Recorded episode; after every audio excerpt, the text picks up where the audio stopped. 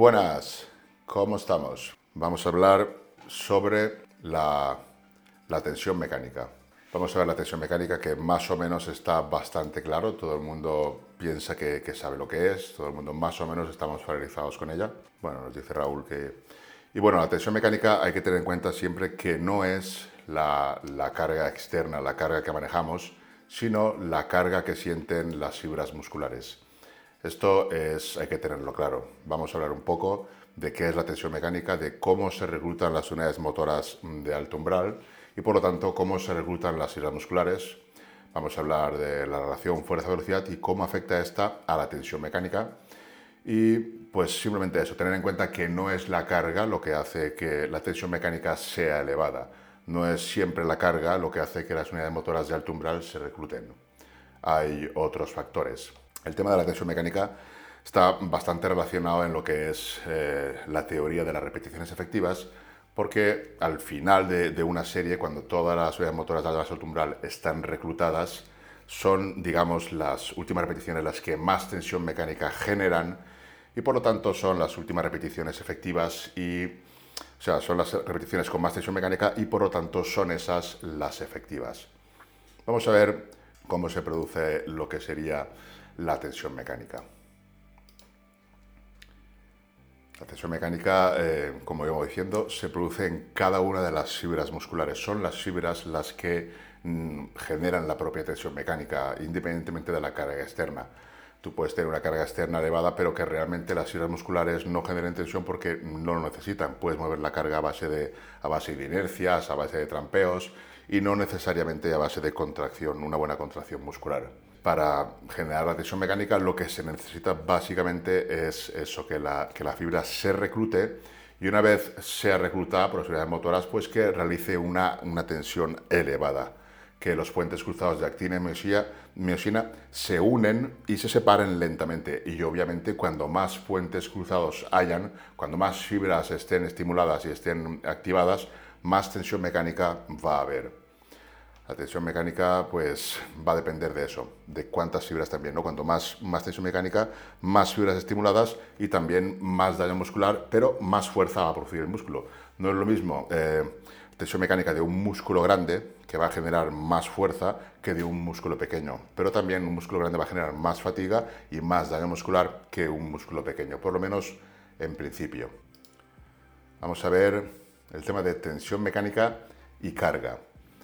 Eh, podemos ver que como la tensión mecánica no depende de la carga externa, sino de la, de la tensión que generan las fibras, pues se puede usar, o se puede conseguir una alta tensión mecánica con, con, cargas tanto elevadas como con cargas ligeras, pongamos de un 50% de 1RM o incluso menos. Aunque menos de un 30% de 1RM ya no sería lo más óptimo a la hora de, tener hipertrofia. Se puede hacer, pero no sería lo más óptimo. Vamos a ver, para entender la tensión mecánica, cómo se reclutan las fibras musculares. Las, fibras se reclutan por las unidades motoras de alto umbral. Las unidades motoras inervan las fibras y cuando más unidades motoras sean reclutadas, más fibras van a ser, eh, más tensión mecánica y más fibras se van a activar, van a estar estimuladas. Esto de las unidades motoras de alto umbral va a depender de, de la carga que se usen. También a más carga externa se van a reclutar antes las unidades motoras de más alto umbral, pero eso no significa que por reclutarse antes vayan a conseguir más tensión mecánica. Puede que sí y puede que no. Lo que va a depender mm, de que se recluten, de que haya más tensión mecánica, es el tiempo que esos puentes cruzados pues estén completamente activados y bajo una, bajo una gran tensión que no es lo mismo que el tiempo que tengamos la barra en las manos, que mucha gente también confunde eso tiempo bajo tensión no es el tiempo que tú estás haciendo un ejercicio. Tú, por ejemplo, puedes hacer un ejercicio a altas repeticiones, pero con una baja carga y estar un minuto haciendo repeticiones y no generar mucha tensión porque realmente estás lejos del fallo, puedes estar lejos del fallo. Y puedes hacer una carga bastante elevada durante muy poco tiempo y generar mucha tensión porque realmente estás muy cerca del fallo. El principio de tamaño o la ley de Heinemann la reclutación de, unidades motoras de más alto umbral y por ende también la tensión mecánica que van a generar las fibras, eh, pues está está por, eh, se, forma mediante el principio de tamaño o la ley de Hineman. Esto, esto fue un, un estudio que hizo Hineman, me parece que fue en el 65, fue un estudio eh, para ver cómo se reclutaban las fibras musculares y las unidades motoras, cómo, cómo era que se iban activando las fibras y se reclutaban las unidades motoras. Este estudio se hizo en, en gatos y y lo que se vio es que las, las unidades motoras se iban reclutando de una manera secuencial. Primero se reclutaban las más pequeñas y conforme era necesario se iban reclutando las unidades motoras más grandes. Las unidades motoras cuanto más grandes son, más fibras inervan y por lo tanto más tensión mecánica van a generar. Quiere decir esto que un músculo grande va a necesitar de unidades motoras grandes también para que inerven muchas fibras de ese músculo y por lo tanto se genere un buen estímulo. El principio de Hineman lo que viene a decir es que cuando el, músculo está trabajando, con las, unidades motoras empiezan a reclutar, lo hacen mm, secuencialmente desde las más pequeñas hasta las más grandes. Las unidades motoras pequeñas inervan fibras eh, de tipo 1 y son fibras de contracción lenta que no son necesarias para, para realizar grandes esfuerzos, para manejar grandes cargas y conforme estas fibras se agotan, se inervan las, o sea, se activan las unidades motoras de más alto umbral que inervan a las fibras de tipo 2. Esta es la teoría, el principio de tamaño o la ley de Hineman. Es una ley bastante aceptada que apenas tiene pues contras, eh, o sea, no está rebatida todavía. Eh, es evidente que no tiene que ser únicamente así, no, no, puede ser la regulación de una motora siempre secuencial, porque van a haber esfuerzos en, segundos o incluso en milésimas de segundos que van a requerir de una alta regulación de una motora de más alto umbral para aplicar fuerza en un determinado intervalo de tiempo muy corto, que no va a dar tiempo a que las fibras rojas se agoten y luego pasen a las blancas. Pero está aceptado y todavía no ha sido rebatido, no ha sido demostrado que se recluten de otra manera. Sí se sabe que, existe, pero es, es, complicado. Hay que tener músculos aislados. hay que tener en cuenta que esta ley se hizo en el estudio que, que hizo Gineman y colaboradores, se hizo sobre gatos y utilizaban músculos aislados, o sea, no utilizaban grupos musculares, sino únicamente músculos aislados. Músculos aislados es bastante más factible que la reclutación sea así. Y ya digo que está totalmente aceptado que la ley de Gineman es mm, pues, correcta. Sí que hubo aquí Smith y colaboradores, fue el primero en hablar de que, que quizás no era la única manera de reclutación de unidades motoras de alto umbral. Esto el primero que, que, lo debatió fue Smith y colaboradores en los años 80. Este, el Smith también hizo el estudio en gatos y lo que propone en el estudio, lo que ve, es que cuando el movimiento es muy rápido, las unidades motoras de más alto umbral se activan ya desde el principio. O sea que cuando la fuerza a aplicar tiene que ser un intervalo de tiempo muy corto, una contracción explosiva, una, fuerza explosiva, una contracción explosiva, tienen, entran ya desde el principio las unidades motoras de más alto umbral. Esto lo que vio es Smith en, los 80 en ese estudio sobre, sobre gatos que es como se han hecho estos estudios, no sé por qué, pero parece que está ahí sobre gatos. Luego vino también en el 82 Tirhar Romani y colaboradores y mm, vienen a decir lo mismo, ¿no? Que las unidades motoras, dependiendo de la acción que vaya a generar el músculo, se van a reclutar de una manera u otra, que no siempre van a ser una reclutación secuencial, como decía Hineman. Estos ya no, no lo hicieron en estudio en gatos, sino que hicieron el estudio en, el bíceps braquial ellos vieron que mm, dependiendo de, la fuerza que se ejercía al realizar la, contracción y dependiendo de si era una, una, contracción excéntrica, una fuerza isométrica o una contracción concéntrica, pues la reclutación se daba de distinta manera. Esto también tiene bastante lógica porque en las contracciones excéntricas no es necesario reclutar las unidades motoras de más alto umbral, puesto que intervienen otros elementos, intervienen ahí pues elementos elásticos de las fibras, del tejido, que ayudan a generar fuerza. Por eso todo el mundo es más fuerte en las contracciones excéntricas. Tú, por ejemplo, una carga muy elevada, de forma excéntrica la puedes controlar, eres capaz de, pararla, pero luego de forma concéntrica es imposible que, la muevas si la carga es muy elevada. Sin embargo, de forma excéntrica sí que puedes eh, controlarla. Esto no es porque reclutes unidades motoras de alto umbral, sino porque entran en juego, te ayudan a generar fuerza todos los elementos pasivos. Entra todo ahí. A nivel celular está la titina, junto con la actinomiosinta tenemos la titina que ayuda a, que, mm, a realizar fuerza, pero fuerza elástica, digamos. Y luego tienes también pues, los huesos, el músculo, todo ese tejido conectivo te ayuda a generar fuerza. Mientras que una fase concéntrica lo único que tienes para generar fuerza es el, tejido magro, el músculo esquelético. Luego contestaré preguntas, ¿vale? Voy a terminar un poco con esto, que es la introducción de lo que sería el, principio de tamaño y luego veremos qué es lo que sucede, cómo, cómo se genera la hipertrofia cuando las contracciones son balísticas y también cuando, cuando mm, hacemos una serie en la que poco a poco vamos reclutando unidades de, de alto umbral cada vez más grandes. Y también veremos algunas teorías que hay, de que si no utilizas cargas muy elevadas, no se van a reclutar todas las unidades de más alto umbral.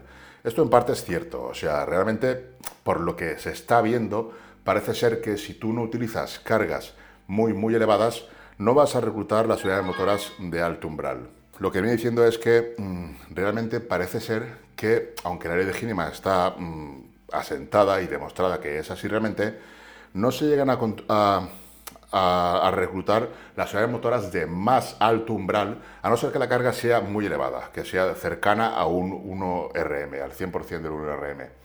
A no ser que, que sea cercana al, al 1RM, parece ser que no se van a reclutar las unidades motoras de más alto umbral. Esto sería, por ejemplo, lo, lo, lo que sería la reclutación, ¿no? Primero, empiezan por aquí, tú vas haciendo, vas haciendo una serie.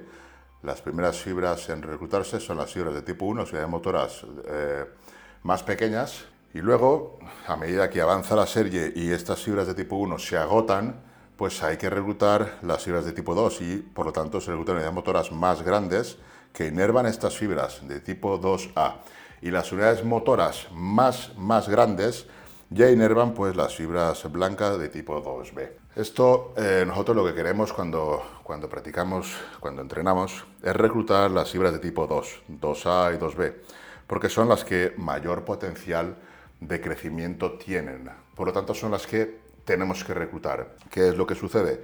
Que por ahí de Gineman, aunque la carga sea ligera, terminamos reclutando esas unidades motoras de más alto umbral y por lo tanto reclutando las fibras de tipo 2, que son las que más potencial de crecimiento tienen y generando hipertrofia. Luego, a base de señalizaciones moleculares, a base de, bueno, de todos los procesos, pues se generará hipertrofia si hay un buen estímulo, una buena reclutación de motoras de alto umbral. Por eso es importante también que la fatiga sea reducida para que la reclutación de las unidades motoras de más alto umbral se pueda dar. Si hay fatiga neural acumulada o en la misma sesión hay una fatiga neural grande, esas unidades motoras va a ser complicado reclutarlas. De ahí que una buena idea sea empezar con ejercicios multiarticulares que van a requerir de una mayor reclutación de las motoras de más alto umbral, luego pasar a analíticos en los que mm, podemos continuar reclutando unidades motoras y no vamos a necesitar que sean tan grandes. ¿no? Músculos más pequeños no necesitan unidades motoras más grandes. Las unidades motoras hay de muchísimos tamaños. Hay algunas que son realmente pequeñas y solo, solo tienen como unas 200 motoneuronas. Son muy pequeñas y pueden haber miles, miles de fibras. Una unidad motora de más alto umbral puede inervar a miles y miles de fibras, mientras que una, una pequeña puede inervar a cientos o incluso decenas. Por ejemplo, el movimiento de los ojos, esto lo hacen también motoneuronas, pero son muy pequeñas, no son capaces de producir fuerza. Y tiene que ser así porque nosotros queremos eh, algunas cosas que, que, seamos muy fuertes, pero otras tenemos que tener un control, ¿no? Por ejemplo, los dedos tienen que tener un control para no romper las cosas y otros músculos sí que, puedes, sí que son capaces de generar más fuerza porque la necesitan. Es diferente. Tirger Romani y colaboradores pues también desmintió lo que sería la ley de Hineman en, el 82. Lo que pasa es que todavía no está totalmente demostrado. Se sabe que hay, que hay diferencias y aquí Romney lo que hizo es que vio las diferencias en la activación de las motoras en la reclutación dependiendo de si la contracción era isométrica, de si la contracción... Uy, ¿qué pasaba aquí? De si la contracción era excéntrica o de si la contracción era concéntrica. Él vio las diferencias ya. El principio de Hineman sigue siendo ampliamente aceptado y todavía no ha sido demostrado que no sea así. Lo que está claro es que hay varias maneras de reclutación de las motoras de alto umbral y no siempre va a ser secuencial. La velocidad de la contracción va a hacer que unidades motoras de más alto umbral se eh, activen ya, se inerven ya desde el principio. se recluten ya desde el principio. Entonces eh, podemos pensar, si nosotros hacemos las repeticiones de forma muy explosiva, de manera que las unidades motoras de alto umbral se activen desde el principio, vamos a conseguir más hipertrofia. Realmente esto no es así. Si tú haces las repeticiones explosivas, lo que vas a conseguir va a ser más, mayores adaptaciones en fuerza, porque vas, a ser capaz de ejecutar unidades motoras de alto umbral más rápido y por lo tanto aplicar más fuerza ya desde el principio. Esto va a ir bien para generar fuerza pero para hipertrofia no funciona así. ¿Por qué no funciona así? Porque para hipertrofia lo que necesitamos es de tensión mecánica. Y la tensión mecánica se consigue cuando los puentes cruzados de actina y miosina se unen y se separan lentamente.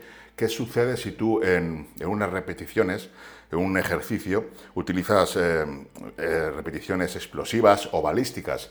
Que las motoras de alto se van a reclutar antes porque son necesarias para aplicar más fuerza, pero lo que sería la tensión mecánica va a ser pequeña porque los puentes cruzados no están, nada de tiempo unidos ni, ni separándose, o sea, son súper rápidos a la hora de ejercer la contracción y no se unen y se separan lentamente. Sin embargo, en las últimas repeticiones de una serie, ahí sí que los puentes se unen y se separan lentamente. Cuando más lento es el movimiento, más tensión mecánica se genera, que es de lo que estamos hablando aquí y también ya tenemos las unidades motoras de más alto umbral reclutadas por, por la ley de Hineman, que nos hemos ido fatigando durante las primeras repeticiones y ahí es cuando realmente conseguimos hipertrofia.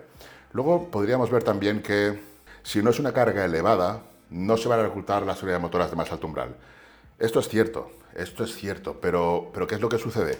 Que aunque no uses cargas elevadas cercanas al 1RM, tú siempre vas a estar reclutando unidades motoras de alto umbral, siempre y cada vez vas a ser más eficiente en esa reclutación.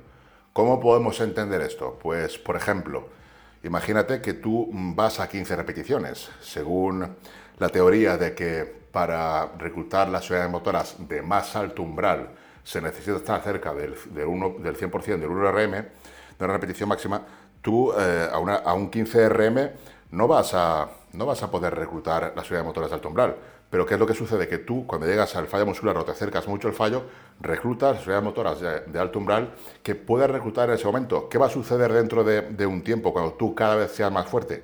Que va a ser necesario seguir reclutando unidades motoras de más alto umbral que inerven a más fibras para que tú seas capaz de adaptarte y de ir moviendo cada vez más carga a esas 15 repeticiones. O sea que aunque no utilices cargas cercanas al 1RM, vas a poder continuar aumentando hipertrofia y vas a poder continuar reclutando las unidades motoras de más alto umbral. Sin embargo, en una misma persona, tú coges eh, una carga de, por ejemplo, del 3RM y haces 3 repeticiones, luego coges una carga del 15RM y llegas al fallo y ahí realmente en la carga del 3RM has reclutado las unidades motoras de más alto umbral, más todavía que la carga de 15. Pero a la hora de hipertrofia ya no hay tantas diferencias y a largo plazo, a largo plazo la reclutación se va a dar exactamente igual. Tú vas a continuar reclutando unidades motoras de alto umbral, aunque vayas a 15 repeticiones, porque tu carga no va a ser siempre una carga de 15 repeticiones, sino que vas a ir aumentando la carga. Conforme seas más fuerte, vas a ir aumentando carga. ¿Entendéis esto que, que he explicado? Porque eso son conclusiones, esto no está en ninguna parte. Son conclusiones que yo veo que se dan, que aunque sí que es verdad, que si no son cargas muy cercanas al 1RM no vas a reclutar las unidades motoras de alto umbral, también vas a terminar teniendo las mismas adaptaciones, pero a otros niveles. Porque para poder avanzar, para poder ser cada vez más fuerte, que es lo que va a suceder cuando tú entrenas, pues no vas a tener más remedio que inervar cada vez más fibras. Y para inervar cada vez más fibras, lo que tiene que hacer, lo que se tiene que hacer al sistema neural es que sea capaz de activar cada vez las unidades motoras de más alto umbral cada vez más, cada vez más para poder eso, inervar más fibras y mm, ser capaz de generar la fuerza necesaria para que tú cada vez seas más fuerte en cualquier rango de repeticiones. Normalmente serás más fuerte en el rango de repeticiones que más trabajes.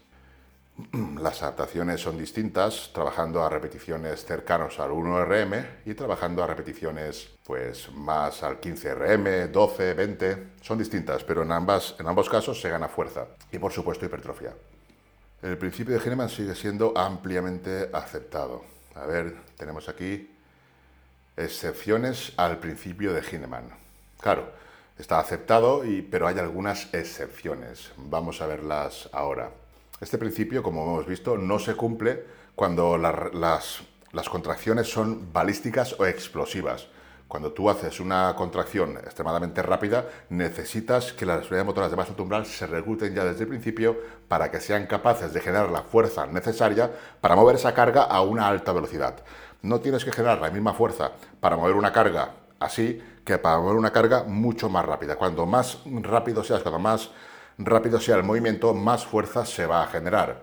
¿Qué es lo que sucede? Que adaptaciones en fuerza vas a tener mejores si la contracción es explosiva, pero no en hipertrofia. En hipertrofia es un poco indiferente. De hecho, en hipertrofia, cuando tú empiezas la serie, aunque hagas repeticiones explosivas o aunque hagas repeticiones lentas, si, las haces lentas porque tú quieres, eso no significa que haya más tensión mecánica. La, tensión mecánica se genera cuando la contracción es lenta, cuando el, movimiento de la barra es lenta, ¿no?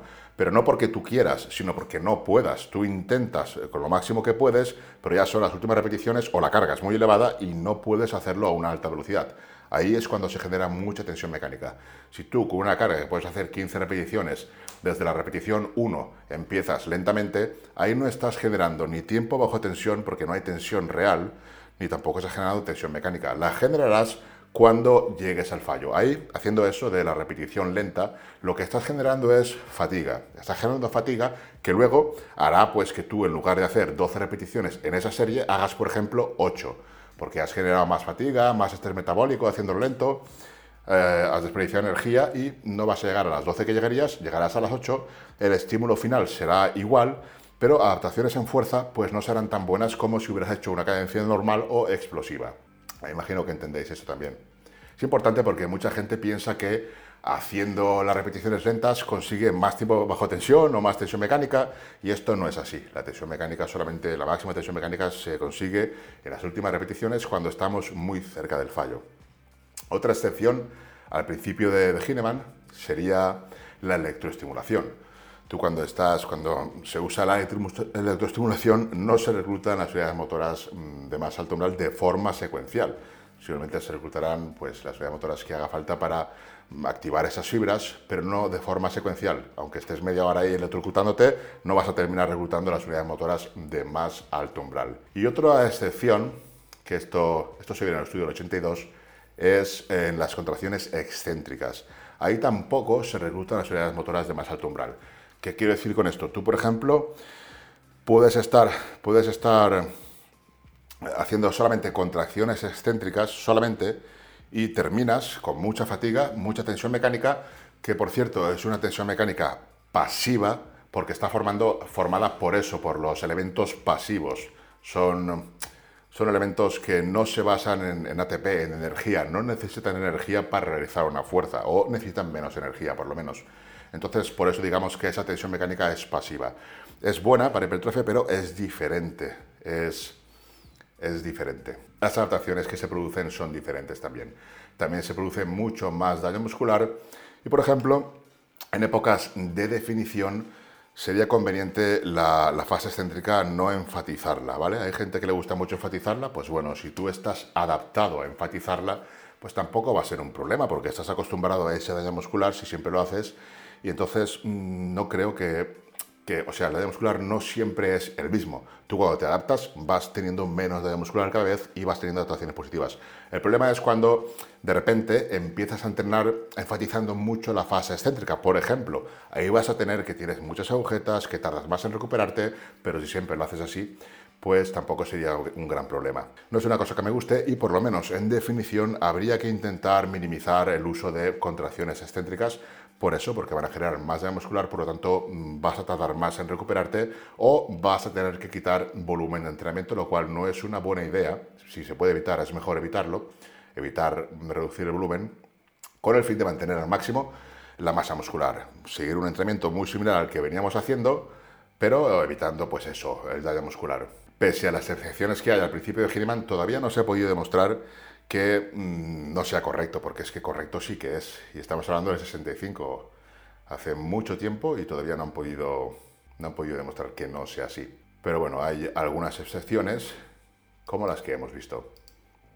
Aquí tenemos aquí reclutación de las motoras y niveles de esfuerzo. Las unidades motoras, lógicamente, se reclutan pues dependiendo del esfuerzo. A mayor esfuerzo, a mayor carga tengas que mover, más grandes van a ser las unidades motoras o más rápidamente se van a reclutar. Eh, si tú, por ejemplo, utilizas una carga del 50% del 1RM, la reclutación va a ser secuencial y va a tardar más que si la carga es del 90% del 1RM. Eso creo que lo entendemos y es lo que estábamos viendo. Tenemos que, que tener en cuenta también que cuando tú utilizas cargas, por ejemplo, del 50-60% del 1RM, las fibras eh, de tipo 1 también se van a estimular, pero realmente, también van a crecer un poco, pero realmente las fibras de tipo 2, las fibras blancas, son las que tienen todo el potencial de hipertrofia. Las fibras de tipo 1 es muy raro que crezcan. Sin embargo, con RFS sí que crecen. Ahí sí que se ha demostrado de que las fibras de tipo 1 crecen. Entonces, aparte de las ventajas que tiene la, la RFS, el entrenamiento con restricción del flujo sanguíneo, emplearlo es útil también para provocar, para producir hipertrofia en las fibras de tipo 1. Los mecanismos mm, todavía no están claros, imaginamos, imagino, que será pues debido a la falta de oxígeno, mm, tendrán que tener adaptaciones para intentar ser eficientes aún con un oxígeno bajo y por eso crecerán.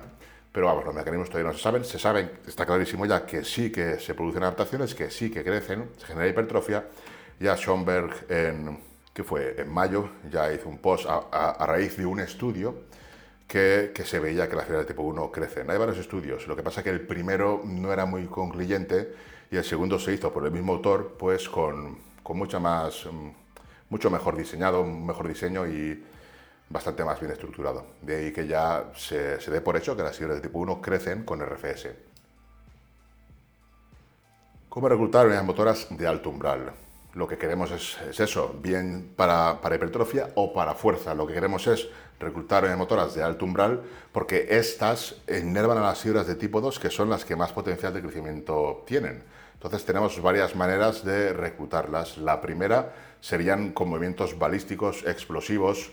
Esto, como digo, pues tendría adaptaciones en fuerza, pero no tanto en hipertrofia, porque la tensión mecánica sería baja. La fibra no recibe una, tensión elevada porque mm, se une y se separa súper rápido, ya que la carga es ligera y da tiempo a, hacer el movimiento sin, un gran esfuerzo. Esto mm, de que cuando tú realizas una, repetición balística o explosiva no haya mucha tensión mecánica, se puede explicar también por la relación fuerza-velocidad. O sea, cuanto más lenta sea la repetición, cuando menos capaz de aplicar velocidad seas, es que más tensión mecánica hay, es que las fibras están soportando más tensión. Si tú, la, aunque seas balístico, la, haces sin ningún problema, ahí está reclutando unidades motoras de alto umbral, por lo que sería la repetición balística, pero en cuanto a hipertrofia, en cuanto a tensión mecánica, no se está dando. No estamos teniendo tensión mecánica, que es lo que buscamos a la hora de, de reclutar, o sea, de generar hipertrofia lo que tenemos es que con cargas elevadas en rangos, digamos, de entre 1 RM y 5 RM, se van a reclutar mucho antes las unidades motoras de alto umbral desde el principio. ¿Qué es lo que sucede cuando reclutamos la fibra de tipo 2 mm, desde el principio? Pues que necesitamos hacer menos repeticiones. O sea que con cargas del 5RM ya tendríamos un buen estímulo en cuanto a hipertrofia. Vendría a ser igual o incluso mejor que hacer, por ejemplo, una serie a 15 repeticiones al fallo. Lo que pasa es que hacer repeticiones, o sea, hacer series de 5 repeticiones a RIR 0 o incluso al fallo, pues la fatiga que genera es bastante brutal, por lo que a nosotros eh, que buscamos hipertrofia no es un rango de repeticiones que nos interese demasiado, porque va a generar mucha fatiga a nivel neural, a nivel daño muscular y sobre todo a nivel estructural. Si tú generas fatiga a nivel estructural, lo que va a suceder es que vas a ser incapaz mm, añadir volumen de entrenamiento, que es una de las variables más importantes a la hora de conseguir hipertrofia. No vas a poder añadir porque vas a tener que recuperarte toda esa fatiga a nivel tendinoso, articular, el tejido conectivo. Entonces, eh, esa fatiga cuesta bastante de recuperar y si no la recuperas sesión tras sesión, se va a acumular, aparecen dolores, molestias o incluso lesiones. Entonces, mm, entrenar mm, en rangos de repeticiones de 5 o menos para hipertrofia, digamos que no es lo más óptimo. Puedes hacer alguna serie así si te gusta, si la disfrutas, pero eh, como norma general, un entrenamiento a tan bajas repeticiones no va, a ser, no va a ser muy eficiente cuando lo que buscamos es hipertrofia. Cuando lo que buscamos es adaptaciones en fuerza a rangos de repeticiones bajos, pues sí, porque si tú quieres fuerza en rangos de repeticiones bajos, tendrás que entrenar a rangos de repeticiones bajos. Pero si tú entrenas a rangos de repeticiones de 10 o 12, 15 o 20, estás ganando fuerza también, pero a esos rangos de repeticiones. Eh, otra manera de reclutar las unidades motoras de alto umbral pues sería haciendo las series hasta el fallo o muy cerca del fallo. Las últimas repeticiones es cuando están todas las, las unidades motoras reclutadas. Quizás las más grandes, quizás no, porque quizás se recluten, como decíamos antes, con cargas muy cercanas al 1RM. Pero como digo, esto va a suceder en la misma persona y en el mismo tiempo. Por ejemplo, yo ahora imaginemos, o tú imaginemos que haces una serie de dos repeticiones. Entonces lo que va a suceder es que ibas a reclutar las motoras de más alto umbral. Luego haces una serie, otro día, pero lo haces a 12 repeticiones. Pues tiene un buen estímulo en cuanto a hipertrofia, probablemente mejor que el de a dos repeticiones, pero lo que es en cuanto a reclutación de unidades motoras de más alto umbral, no, no las has reclutado todas. Pero mm, ha sido un buen estímulo en cuanto a hipertrofia. Dejemos que pasen tres meses o seis meses, me da igual el tiempo que sea necesario. luego tú haces esa misma serie a 12 repeticiones, y la comparamos con la serie que hicimos hace seis meses a dos repeticiones. ¿Qué crees que va a suceder? Pues muy probablemente esa serie a 12 repeticiones se consiga la misma reclutación de las motoras de alto umbral que la que conseguiste seis meses atrás con esa serie de dos repeticiones. Esta es por lo menos mi teoría y lo que pienso al respecto del por qué no es necesario, aunque si realmente se activen las unidades motoras de más alto umbral con cargas bajas, no es necesario entrenar a cargas bajas. Porque si además fuera necesario, pues no habrían culturistas grandes, porque es que nadie entrena a 5 o 2 repeticiones. Bueno, nadie, alguno hay, pero de los culturistas no es necesario. Y la teoría que yo propongo pues es esa, es por ese motivo. No sé si, si se ha entendido, sería ese motivo la relación fuerza-velocidad que hemos hablado antes, eh, pues bueno, está muy relacionada también con, con, lo que son la teoría de las repeticiones efectivas, que veremos la semana que viene en profundidad, ¿vale? No quiero entrar a lo que sea la, la teoría de las repeticiones efectivas, os la quiero explicar desde mi punto de vista y también desde el autor, claro, pero sobre todo hay manera. La relación fuerza-velocidad es lo que venía diciendo antes, que cuando más lento es el movimiento, más tensión mecánica se está generando. O eso en cuanto a tensión mecánica, pero en cuanto a fuerza, cuando más fuerte es el movimiento, también más, fuerza, más reclutación de motoras de alto umbral se está sucediendo. Estoy viendo preguntas, luego, luego, contestaré, luego contestaré algunas. Ahora ya esta es la última diapositiva, así que ya podéis pensar las preguntas y voy a repasar las que hay y voy a contestar, ¿vale? También comentaros que si alguien tiene enlace, quiere entrar conmigo, preguntarme algo, decirme lo que sea, pues ahora es el momento, ¿vale? Luego pasaré a responder preguntas mm, que tengo por aquí. Voy a echarle un vistazo y respondo a todas. Relación fuerza-velocidad em, determina la tensión que recibe la fibra. Esto es muy importante, es lo que he explicado antes, de que no porque tú, porque tú hagas la repetición lenta, porque tú quieras, vas a tener más tensión mecánica. La tensión mecánica la vas a tener, vas a tener una alta tensión mecánica cuando, aunque metas toda la fuerza, sea imposible generar una velocidad en la repetición. Esto es importante si, por ejemplo, mm, tú tienes un ejercicio en el que durante todo el rango de la articulación generas la misma velocidad, va a la misma velocidad, y fallas más o menos a la misma velocidad sin puntos de estancamiento, eso es un buen ejercicio para ti, porque estás trabajando todas las fibras en todo el rango articular sin estancamientos. Si tienes un punto de estancamiento muy marcado, muy probablemente esas fibras, esa zona de fibras falle antes, mientras que las otras no se han enterado, no han terminado de, reclutarse, no han terminado de generar bastante tensión, mecánica, pero si tú durante todo el rango articular eh, generas una buena tensión mecánica, o sea, siempre estás más o menos a la misma velocidad, es un buen ejercicio. Es una buena manera de saber qué ejercicios te pueden ir bien. Luego hay maneras de, de hacer que todo se iguale.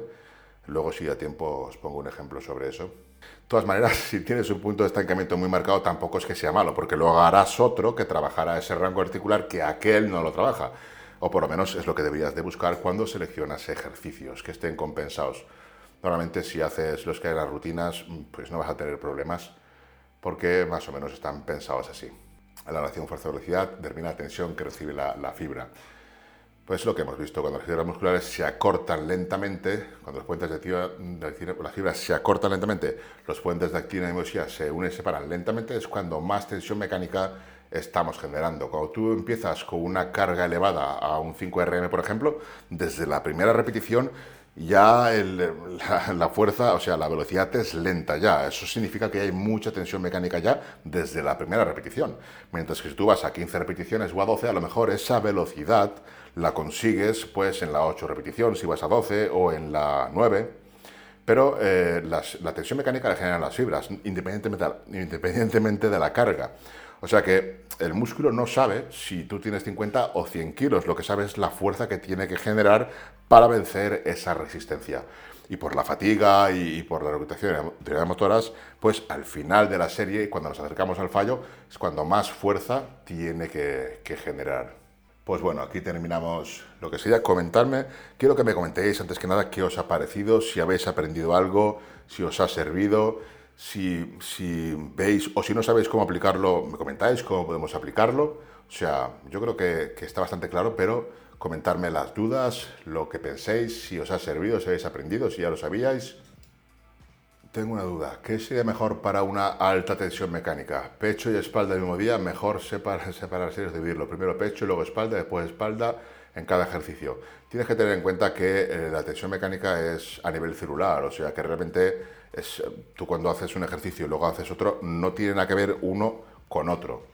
Entonces, a partir de ahí puedes hacer las combinaciones que tú quieras, pero no porque hagas pecho y espalda no vas a generar más tensión mecánica. La tensión mecánica la generarás intraserie si se dan las condiciones de las que hemos hablado. Es decir, que llegas al final de la serie de una manera lenta y si el ejercicio te permite llegar durante todo el rango articular de una manera lenta, pues es ideal. 30, 30 repeticiones. Más de 30 repeticiones no lo recomiendo. Yo hago más de 30 repeticiones, pero yo no recomiendo más de 30. ¿Vale? Incluso con RFS no recomiendo más de 30. A partir de ahí, no es que no haya tensión mecánica, pero quizás no es lo más adecuado. Quizás no, muy probablemente no sea lo más adecuado. Muy bien.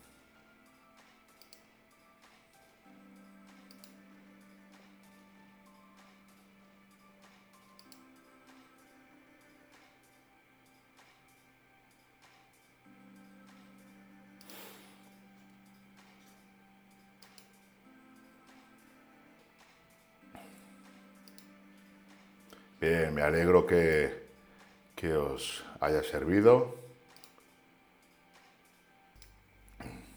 Pues bien, no parece que, que tengo muchas preguntas. Esto va a depender del volumen que tú puedas tolerar. Bueno, esto ya digo, depende del volumen que tú puedas tolerar, depende de, los grupos también. Yo, por ejemplo, siempre digo eh, un 33% de cada uno. O sea, 33% si haces cuatro ejercicios serían dos multiarticulares, uno bastante potente, uno más sencillo, y luego uno o dos analíticos. Con eso tendrías un grupo muscular mm, completo, seguro. Pero bueno, es muy individual, ¿vale? También depende, de, depende de, tus objetivos o de las prioridades que tengas. Depende de muchos factores. A lo mejor, incluso con un multiarticular por sesión puede, puede ser suficiente. Depende de tantos factores no hay una regla fija, si no todos haríamos, lo mismo y ya está. Por eso incluso en mi rutina siempre trato de que tú seas capaz, de que uno mismo sea capaz de modificarla y de adaptársela a sí mismo, porque es como realmente va, a funcionar. Pautar un número fijo de series no me parece lo más, adecuado. O pautar un RIR fijo, pues a lo mejor no, a lo mejor se está cediendo el atleta o a lo mejor estás desperdiciando potencial por, por quedarte corto o te excedes por pautar demasiado rápido. Luego también uno no siempre está igual, o sea que puede haber días eh, que tengas que puedas trabajar más, otros que tengas que trabajar menos. Eh, son tantos factores que mm, pautar cosas muy muy fijas, muy rígidas, no me parece buena idea. Dar indicaciones y de lo que tienes que hacer, ahora pues no hagas tantas excéntricas, ahora controla la fatiga, ahora puedes enfocarte un poco más en la fuerza porque tenemos comida, ahora puedes hacer esto, dar indicaciones me parece más adecuado. ¿Queréis que os ponga el ejercicio que hice ayer? O sea, hice ayer eh, press con mancuernas eh, a 40 repeticiones o por ahí, todas las que podía, y luego lo hice, que esto es lo que no se vio en las historias, pues eh, de una manera controlada. Ahí lo que consigo es es enfatizar lo que son las fibras en la primera parte del recorrido, que es donde más fuerte soy, las, las gasto, las aniquilo en la primera serie y luego en la segunda serie ya está todo más compensado. Ya puedo hacer todo el rango articular y lo que os comentaba de la velocidad va a ser la misma, el trabajo va a ser igual en todas las fibras del pectoral. A ver qué tenemos aquí. Esta es eh, la primera serie Aquí lo que busco es mm, repeticiones explosivas, busco una reclutación de las motoras de alto umbral desde el principio. La carga, digamos que es, digamos que es ligera para mí, son 40 kilos, quizás podría manejar, pues no sé, 60 o, algo más, pero yo no estoy adaptado a esas cargas tan elevadas, entonces mis articulaciones directamente las podría tirar a la basura, y más aún con la edad que tengo. Eh, pues bueno, esta sería la, la serie altas repeticiones. No completo el movimiento porque lo que quiero enfatizar es el pectoral en estiramiento. Quiero esta primera parte del recorrido, que toda la tensión mecánica la reciban las fibras eh, que trabajan en esa primera parte del recorrido. Eh, el músculo, la tensión mecánica, mm, no está siempre por igual en todo el rango articular hay partes del recorrido en la que el músculo es más fuerte y partes del recorrido en la que el músculo es más débil. Concretamente en este ejercicio, eh, cuando el pectoral está acortado, que es cuando tenemos el final de la contracción, el pectoral está acortado, es eh, más incapaz de realizar fuerza. Y cuando el pectoral está estirado, gracias a fuerzas elásticas y gracias a una mejor disposición de los arcómeros, es capaz de aplicar más fuerza. Yo lo que hago aquí es la segunda parte del recorrido, pues directamente no hacerla. Trabajo sobre todo en la primera parte del recorrido cuando el pectoral está en estiramiento y luego ya haré otras aperturas, otro ejercicio en la que enfatizaré la parte de trabajo pectoral en acortamiento.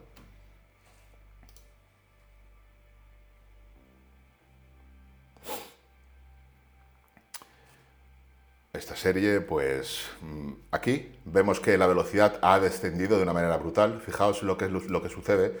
Al principio, recluto de motoras de alto umbral, me salto la, ley de Hineman, me salto la ley, y desde el principio recluto de motoras de alto umbral, pero sin embargo no hay tensión mecánica. Esto lo pongo porque es lo que hemos visto hoy, una manera práctica de aplicarlo no hay tensión mecánica porque eh, la relación fuerza-velocidad es demasiado rápido para que haya tensión. Sí que hay una buena reclutación en las motoras de alto umbral, pero no hay tensión mecánica. Las fibras, no, la contracción no es lenta. Si la contracción no es lenta es que no hay tensión mecánica.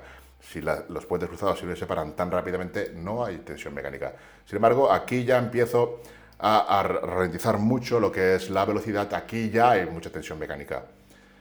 Aquí directamente, fijaos que es en esas últimas repeticiones es cuando más tensión mecánica hay.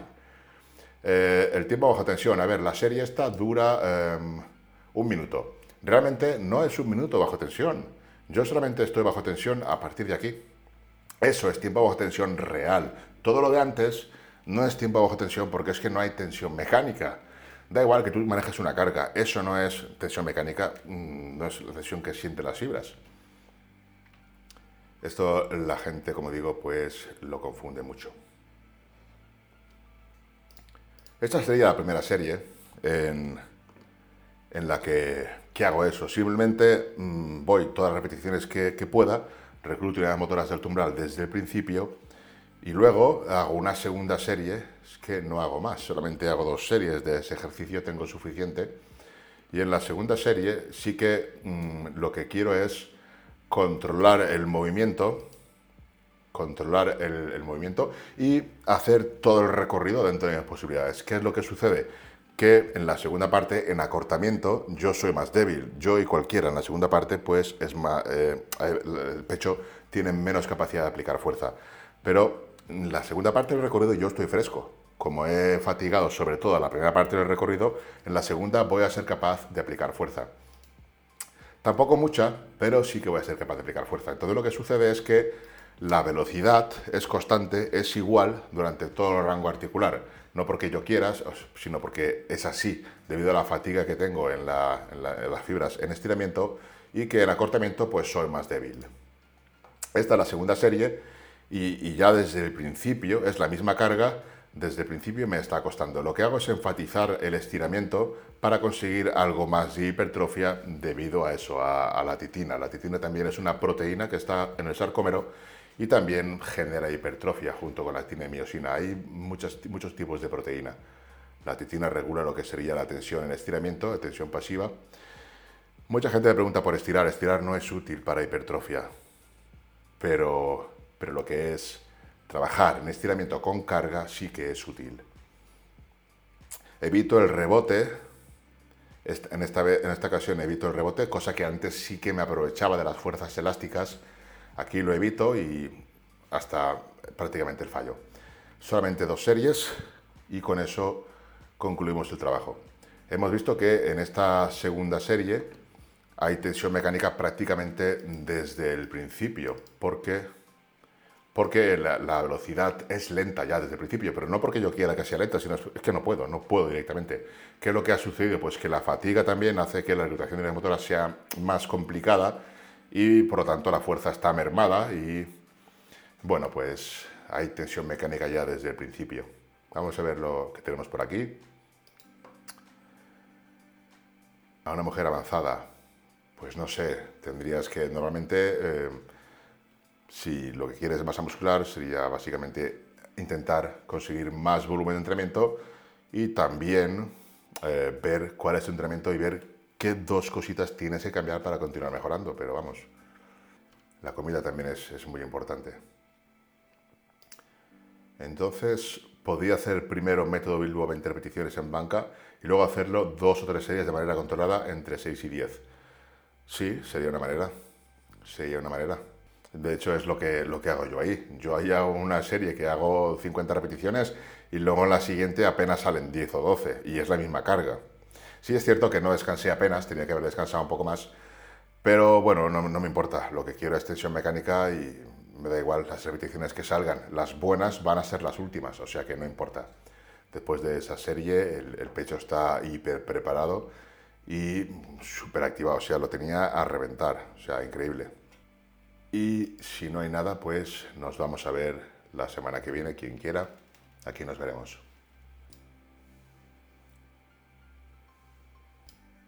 Pues me alegro que, esté resuelta. Un abrazo muy grande y hasta la próxima.